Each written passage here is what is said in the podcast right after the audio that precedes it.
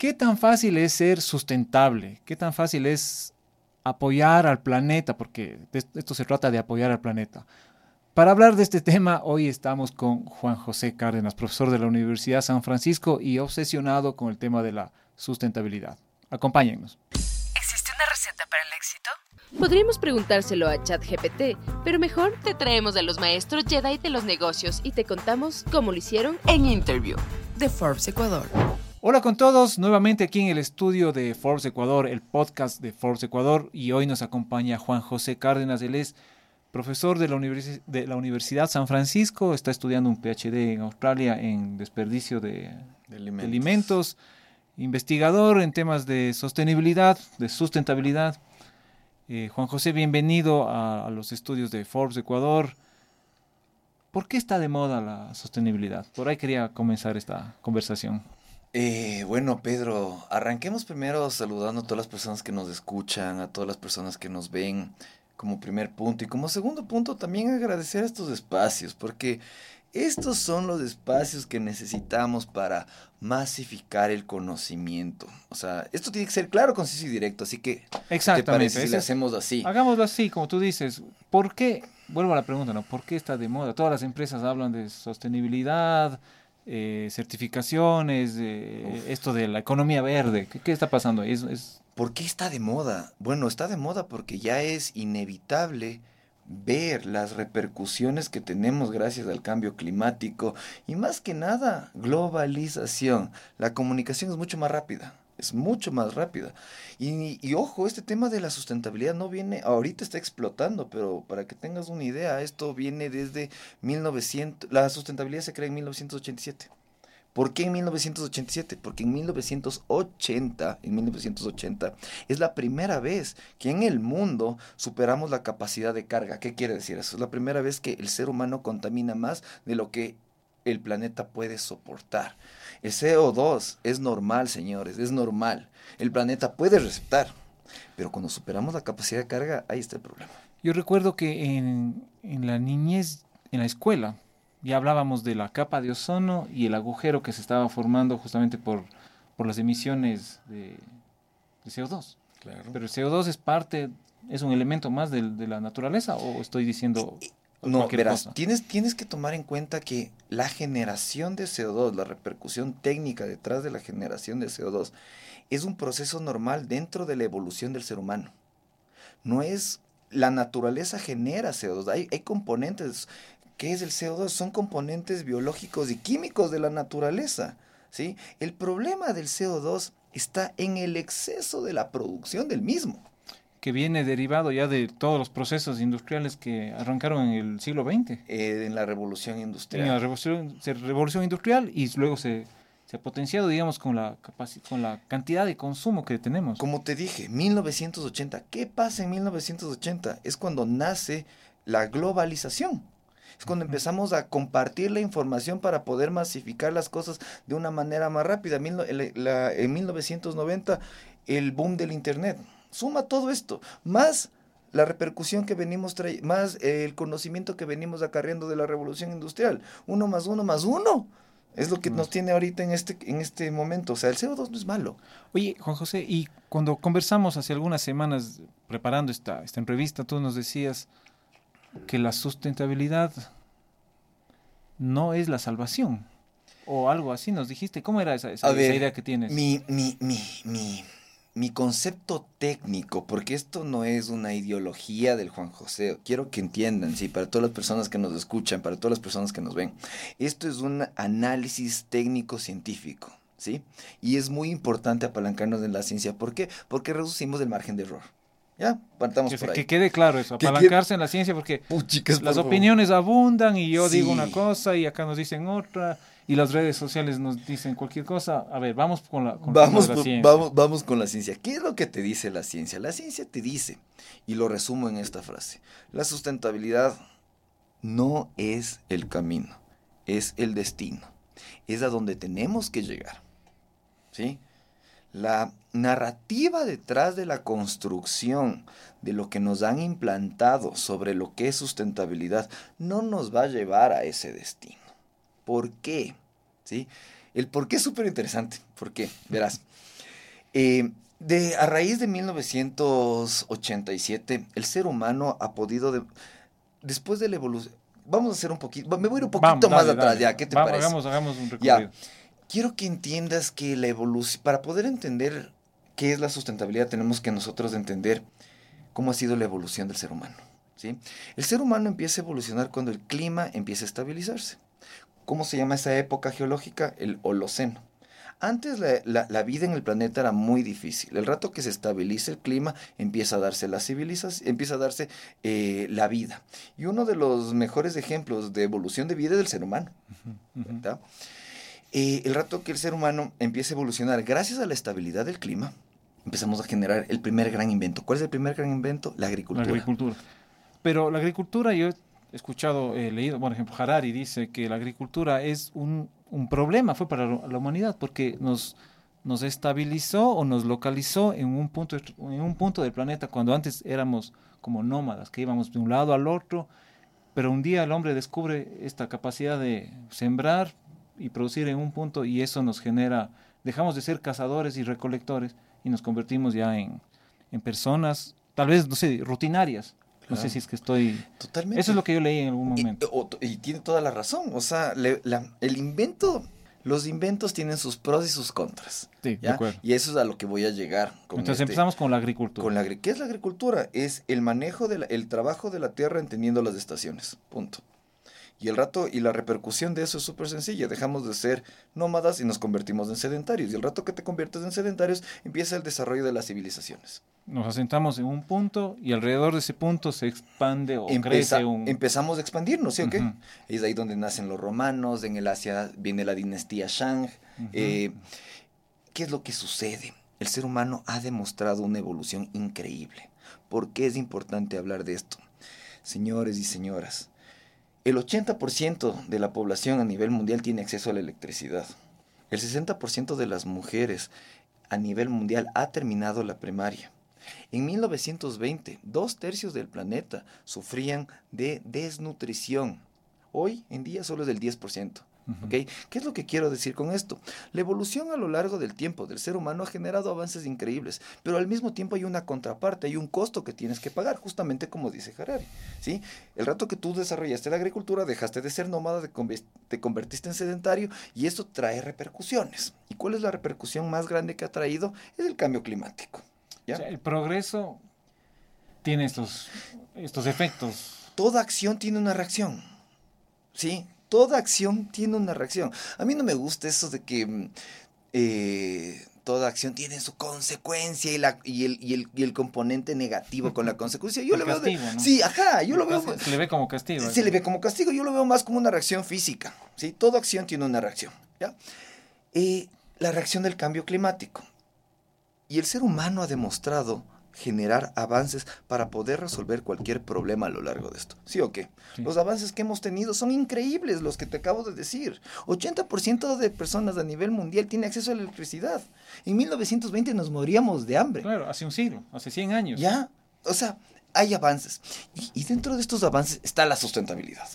Ya, hemos sacado avances porque no nos queremos, lo único que queremos, la idea detrás de los avances es asegurar nuestro bienestar. ¿Sí? Del ser humano. ¿Y por qué el cambio climático es un problema? Súper sencillo. ¿Qué es el cambio climático? El cambio de clima. ¿Ya? Pero ¿cuál es el problema del cambio climático? Lo rápido que cambia el clima. Y adivina qué especie le cuesta adaptarse Mm. tan rápido. ¿Y hasta cuándo estaremos por acá? Es la pregunta, ¿no? Vamos a estar. Va, o sea, por favor, quiero que también sirva esta conversación para eliminar los conceptos de ansiedad ecológica. No tenemos que caer en esta ansiedad de que se va a acabar el mundo. Las condiciones van a ser diferentes, pero también tenemos que confiar en el ser humano, ¿sí? No podemos asumir que todos son malos, ¿sí? También tenemos que asumir que somos buenos y estamos haciendo buenos avances. Oye, y eso de confiar en el ser humano aplica en todo, ¿no? O Sí. sea, confiemos en el vecino, confiemos en la familia, en los compañeros de trabajo. Es- pero es tan difícil a veces, digamos, yo siento, siento, no, no, no, tengo ningún dato, pero la polarización es así tan, tan marcada que hasta en temas como la sustentabilidad, el tema de la ecología, el cambio climático, hay muchas opiniones y casi siempre confrontadas y que generan una discusión y una polémica muy, muy intensa. ¿Cómo confiamos en los demás? Volviendo al trabajo comunitario, pero antes de entrar a la creación de comunidades, yo creo que es importante para no alejarnos. Eh, yo creo que es importante para no alejarnos hablar de un punto muy específico que es por qué la sustentabilidad resulta tan difícil y vamos a ir a este tema de esta a este a este um, aislamiento de alguna manera de las personas eh, puntos de vista e idiosincrasias hay un componente que hace que la sustentabilidad comprometa muchas cosas que se llaman los business as usual, los negocios como los conocemos. Por un lado tenemos el desarrollo técnico de la, de la humanidad para poder salvarnos. Y por el otro, tenemos una cosa que se llama los límites planetarios. ¿Qué son los límites planetarios? Todo sistema dentro del planeta Tierra tiene límites. Si nosotros superamos esos límites, básicamente la viabilidad de vida se vuelve más complicada. ¿Qué es lo que sucede? Los límites planetarios y eh, la sustentabilidad, ODS, por ejemplo. Pongamos los ODS que está de moda, ¿no? Estas implementaciones no están considerando el medio en el cual se desarrollan los business as usual, los negocios como los conocemos. ¿Qué quiere decir esto? Pedro, tú, yo vivimos en un modelo económico que busca la maximización de beneficios, réditos económicos. ¿Ya? Y el rato que nosotros queremos implementar eh, medidas sustentables, no consideramos ese factor del medio en el que nos, volvemos, eh, nos estamos desarrollando. ¿Qué es lo que quiero decir? ODS, si queremos cumplir el ODS número 8, que es trabajo justo, ¿cuál es la mejor forma de generar trabajo hoy en día en el sistema que nos encontramos? Mediante la explotación de recursos. ¿Sí? Es un modelo que está ahí, es un modelo que es súper rentable, es un modelo que genera dinero. Y el rato que tú tratas de alcanzar el objetivo número 8, automáticamente te comes el objetivo número 13, que es la acción climática. Te iba a decir, porque, o sea, se, se contraponen. Se canibalizan porque no entienden el sistema en el, que, el cual se están. Entonces los ODS son como saludos a la bandera. Los ODS son son puntos de partida muy interesantes para considerarlo, pero no podemos creer que con 17 objetivos vamos a resolver todos los problemas. y que además antes eran 16, empezaron siendo 16. Eh, son 17 y ahora tienes, y dentro de los ODS tienes micro objetivos que son 167. Y la idea de los ODS es que se cumplan, que todas las personas lo cumplan simultáneamente, y eso es casi imposible. ¿Qué es lo que propongo yo? ¿Cuál es la visión técnica de la cual yo vengo? Y esto te digo, esto es un análisis hecho en Islandia, esto es un en el cual he sido parte, un análisis ahorita en Australia, la regeneración, recuperar el daño trabajando, resolviendo el problema de raíz con acciones pequeñas en comunidad. De a poco, vamos de a poco. Aquí la idea no es saltar y decir yo salvé al mundo. Vamos de a poco, vamos de a poco. ¿Qué es lo que quiero decir con vamos de a poco? ¿Cómo, cómo, cómo es una persona sustentable? En, la teoría, en el mundo ideal, tal vez utópico, pero ¿Cómo es una persona sustentable? ¿Qué hábitos debe tener? ¿Qué costumbres o cómo debe ser su consumo? ¿Hay, hay, cómo definir eso? Claro, coherencia, sé coherente, sé coherente, nada más, sé coherente, aplica la, aplica la conciencia. Si es que de verdad no tienes que comprar ese extra, no lo compres. Si es que puedes reciclar, recicla. ¿Sí? Si es que no necesitas eso adicional, ¿cuál es el problema detrás de todo esto? El consumo masivo excesivo. El consumo masivo es súper importante, somos 8 billones de personas.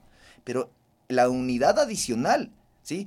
Tenías tú tus audífonos con cable, ¿ya? Y ahora tengo los inalámbricos. ¿Quieres, pero ¿de verdad necesitabas? Esa es la pregunta. Hazte las preguntas. ser sustentable es hacerse las preguntas correctas. ¿Quieres soluciones coherentes? Hazte las preguntas correctas. Yo tengo, yo en la casa soy medio temático en ese tema, ¿no? Trato de reciclar lo que más pueda, orgánicos ya no tanto porque hemos tenido ahí algunos inconvenientes, pero plásticos, cartones, papeles. Pero mi hijo de 16 años siempre me dice, mientras vos estás haciendo una botellita de amor durante media hora, está volando un jet de una familia, de, alguna persona adinerada que se cruza de Nueva York a, Londres y está emitiendo ni sé cuántas toneladas de CO2. ¿Qué hacer? O sea, yo le digo, oye, yo hago lo que puedo, le digo. O sea, hago mi, mi, parte. No sé, bueno, si es que hay gente que decide volar en, sus jets privados, no sé, ah, no sé, ahí me, me, pongo en un debate ya medio... Yo creo que la, la respuesta a eso es, o las respuestas que se pueden generar a través de esos criterios o comentarios, están en el pensamiento sistémico ¿Qué quiere decir el pensamiento sistémico? Muchas veces nosotros creemos que el problema es por parte de las personas. Donella Meadows, una de las cracks de la sustentabilidad dice que para poder resolver problemas tenemos que entender el sistema y el sistema tiene tres actores, tiene tres partes fundamentales, las personas, las interacciones de las personas y el objetivo de las interacciones. Si nosotros queremos hacer un cambio radical, no se trata de cambiar a las personas, se trata de entender las interacciones de las personas y el objetivo de esas interacciones. Cambia esos dos, cambias el modelo. No se no la idea, lo que quiero decir es que eh, no podemos echar la culpa a un grupo en específico, sino, sino tenemos que entender el sistema detrás de esto. Y eso es lo que tiene que hacer el camino hacia la sustentabilidad. Hacia el destino. Entender el sistema, por Dios. Entendamos el sistema. ¿sí? No hay una sola salvación, hay muchas salvaciones. ¿Tú cómo eres sustentable? Yo cómo soy sustentable. ¿Cómo, cómo llegaste acá hoy día, por ejemplo? Eh, yo eh, no, no, yo vine en Uber, yo vine en Uber, yo sí, yo sí creo en el car sharing, sí, uno. Eh, ¿Cómo soy sustentable? Eh, no me van a creer mi vida, mi, yo tengo, mi vida entra en dos maletas. cuando cambio, cuando cambio algo es, es, porque definitivamente tiene muchos huecos, muchos huecos, ¿ok? No me siento orgulloso, no digo que esta camisa tenga huecos, pero sí, sí, me acabo mi comida, ¿sí? pido exactamente lo que lo que voy a comer, porque yo estoy en este área del, del, desperdicio de alimentos. Y la mejor forma de ser sustentable desde mi punto de vista también es predicar hacia mis estudiantes, hacia eh, mi comunidad y decirles que la sustentabilidad no es algo de la noche a la mañana, es un estilo de vida, es, ¿sabes cómo soy sustentable? Un día a la vez. Hoy, hoy no utilizo tanto, hoy reciclo, hoy eh, hago, me, me, me utilizo conocimiento que me ayuda a generar nuevo conocimiento un día a la vez. No voy a salvar todos los problemas, no voy a, no voy a generar las soluciones de todos los problemas, pero si es que hoy en este podcast puedo impactar a alguna persona y decirles, ¿saben qué? La idea es trabajar en comunidad, resolver problemas de raíz y apalancarse por Dios. Esto, esto sí es un mensaje con teledirigida. Apalánquense en la ciencia, en la academia, porque hay un divorcio terriblemente tóxico entre la industria y la academia. Tenemos que volvernos a unir porque el uno genera conocimiento, el otro experiencia. Unamos el conocimiento con la experiencia. Bueno, se, se dice fácil, eh, pero es una tarea, una tarea que necesita, no sé, disciplina, compromiso, y ser consciente, ¿no? Ser muy consciente de lo que de lo que vestimos, de lo que comemos, de cómo nos movilizamos. Yo también trato de ser lo más sustentable posible. A veces no sé si estoy siendo lo suficiente o no. Uso la bicicleta pública, uso el transporte público, camino. Bueno. Cuando a veces utilizo el auto, ya pocas veces, pero, pero es complicado, ¿no? Es complicado. ¿Tus estudiantes qué dicen? ¿Qué, qué te preguntan? Les encanta. Les pero, encanta. ellos, o sea, ¿Cómo llegan a la universidad? Porque muchos llegan también. Verás, básicamente hay cosas, también tenemos que entender el sistema. No vamos a venir a resolver todos los problemas de la noche a la mañana, como te digo, ¿sí? Es un día a la vez, es una acción al día, ¿sí? Obviamente tenemos que entender el sistema. Para bajar a la universidad, muchos de ellos bajan en, en sus autos o... O sea, Entendamos los problemas de raíz. ¿Qué dicen los estudiantes? La idea de los estudiantes después de recibir las clases es cómo cambiar su punto de vista, su mentalidad para transformar los modelos de negocio. Hace poco nos decían que en el tema de la movilidad sostenible, por ejemplo, no es tecnología, sino es actitud. Puedes tener el, el auto eléctrico, el auto híbrido, pero si es que sigues consumiendo por otro lado y eres irresponsable, entonces es el tema de la actitud. Lo que te dije, no es la persona, es las interacciones de las personas y el objetivo de las interacciones. ¿sí? Eh, yo lo que considero es que para poder desarrollar un proceso de actitud, para poder desarrollar eh, comportamientos, necesitamos empujones. ¿ya? Estos empujones externos, como por ejemplo el semáforo. ¿Qué es lo que te dice el semáforo? Frena. ¿Sí o qué? Sí. ¿Ya? Sí, sí. Estos se llaman, eh, esta es una teoría eh, de los nudges, de los empujones. La idea de los nudges asume de que muchas veces nosotros como humanos creemos que tomamos, estamos tomando las decisiones correctas con la información que tenemos. Uh -huh. El problema es la información que tenemos que nos hace creer que estamos tomando las decisiones correctas. Pero si tenemos el empujón correcto para entender, ¿sí? Que nuestra, nuestro actuar puede tener repercusiones negativas, probablemente tomemos otra decisión Otro ejemplo. ¿Te acuerdas del semáforo que teníamos en los productos? Sí. Y Alto en grasa. mal hecho, ya. Buen empujón, mala la implementación, porque de, de la noche a la mañana la Coca-Cola resultaba ser más saludable que la leche. Sí, sí, sí. Ya. Esa era la, la- la- la clásica, ¿no? Pero, pero, ¿me entiendes qué es a lo que voy con los empujones? Sí, que esa información, esa forma de información nos ayuda a tomar decisiones diferentes y eso es lo que necesita la sustentabilidad para poder generar un comportamiento, ojo, a largo plazo. ¿Sí? Perfecto, Juan José. Entonces, para ir terminando y cerrando, las tareas que tenemos, informarnos, apalancarnos en la ciencia, hacer lo que podamos eh, en, en el, día, el día a día, ¿no? Un día a la vez. Un día a la vez. ¿Qué otras tareas nos dejas? A ver, informémonos. Sí, sí, sí. Aquí la clave es buscar y buscar buenas fuentes de información. Hoy en día tenemos un montón de información. Sí, señores y señoras, por favor, filtremos la información. Tenemos que filtrar la información. Nuestro, nuestro trabajo como persona que recepta la información es filtrar, ¿sí? Vayamos un poquito más, hagamos de ese trabajo extra, porque la clave creo yo está en información. El rato que tenemos información podemos cambiar muchas cosas. Recurramos a la academia, busquemos bien la información, un día a la vez. Y lo más importante, no nos estresemos tanto. ¿Sí? Hagamos, créanme, somos humanos, estamos haciendo lo mejor que podemos y eso, y eso está bien, ¿sí? Y eso está bien pero también confiemos, por favor, confiemos en los expertos. Y vuelvo, e insisto, este tema, ¿sabes por qué? Porque eh, el tema de la academia va perdiendo fuerza porque tenemos diferentes formas de aprendizaje. ¿Ok? Lo único que digo es que no porque alguien transmita un mensaje significa que realmente lo sabe. ¿sí? Muchas veces parafraseamos Ujú. y ese parafraseo nos da la interpretación. ¿sí? Y la interpretación probablemente el rato que la repites muchas veces se puede tergiversar. Lo único que digo es busquemos bien las, las fuentes de información, no, no caigamos en esta ecoansiedad y lo más importante también salgamos a disfrutar la naturaleza. Eso es algo muy importante, ya. Ese es el mensaje primordial. Vayan a los parques, vayan a los ríos, vayan a vayan al jardín botánico. Tenemos aquí en, especialmente Sí, en Quito sí, es sí. una cosa bellísima. ¿sí? Vayan al jardín botánico, salgamos a ver el, el- el- el- el planeta porque uno solamente cuida lo que ama. ¿sí? Exacto. Y, pero para amar algo tenemos que ir a visitar, tenemos que interactuar.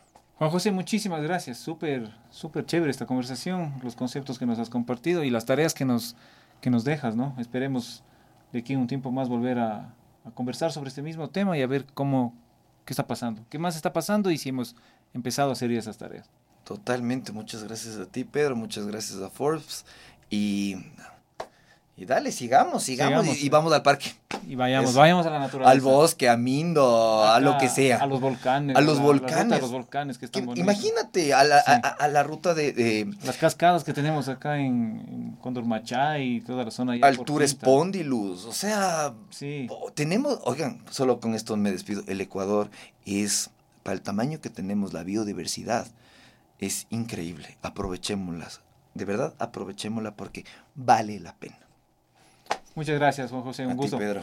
Estás muy bien. ¿Existe una receta para el éxito? Podríamos preguntárselo a ChatGPT, pero mejor te traemos a los maestros Jedi de los negocios y te contamos cómo lo hicieron En Interview de Forbes Ecuador.